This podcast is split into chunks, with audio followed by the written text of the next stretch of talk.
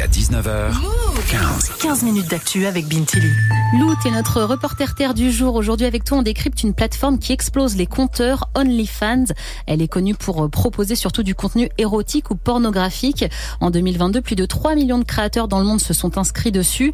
Un chiffre qui a augmenté de 47% en un an. La plateforme compte aujourd'hui 239 millions d'utilisateurs, ce qui paie hein, pour accéder à ces contenus.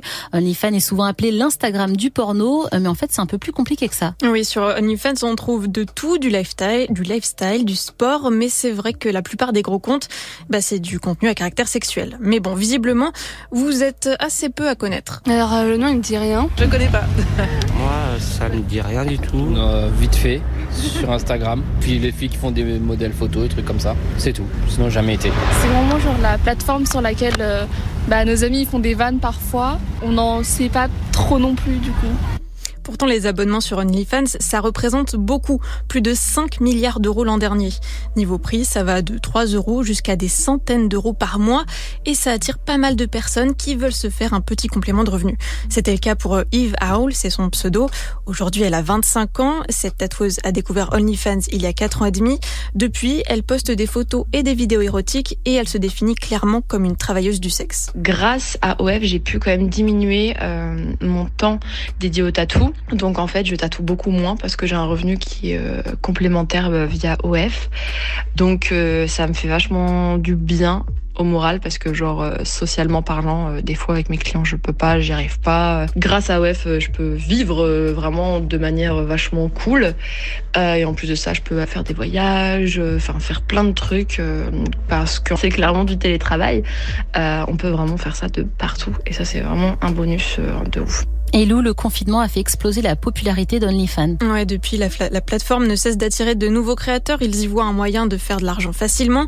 Eve Hall, par exemple, elle gagne entre 3000 et 8000 euros par mois, mais elle y passe aussi beaucoup de temps car ben c'est pas simple de percer sur OnlyFans. Quand je vais tourner une vidéo, je dois me préparer, etc. Je dois filmer, je dois aussi monter, éditer et poster, faire mon message, etc. Ça prend beaucoup de temps. Sinon, euh, bah, c'est aussi le temps de répondre euh, aux messages. C'est aussi pour fidéliser aussi euh, les abonnés. Il y a des gens qui pensent que forcément c'est de l'argent facile, etc. et qui n'ont pas conscience du tout de ce que ça amène et, et que ça va te suivre toute ta vie, quoi. Et du côté des utilisateurs, ils sont aussi de plus en plus nombreux, on l'a dit. C'est ce que remarque Yves Aul. Et pour elle, il y a plusieurs facteurs. C'est sûr qu'il y a une augmentation euh, de ouf par rapport à, aux clients. Oui, non, ça c'est indéniable. En règle générale, ceux qui commencent, bah, ils continuent. Soit à soutenir la même personne, soit à soutenir une autre personne ou plusieurs personnes en même temps. Mais oui, bah, du coup, euh, tous les jours, il y a des nouvelles personnes. Il y a beaucoup de gens qui essayent d'aller euh, plus vers le porn éthique, etc. Donc, euh, qui préfèrent payer des abonnements et acheter des contenus directement sur ces plateformes-là.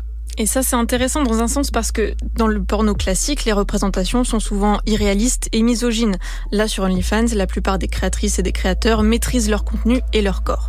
Alors attention quand même, comme sur toutes les plateformes, il y a des dangers. Même si c'est interdit aux moins de 18 ans, on estime que beaucoup de mineurs sont inscrits et peuvent donc être la cible de pédocriminels. Et puis on le sait tous, sur Internet, on n'est jamais totalement anonyme et rien ne s'efface jamais vraiment non plus. Donc prudence pour les créateurs comme pour les utilisateurs. Merci beaucoup Lou.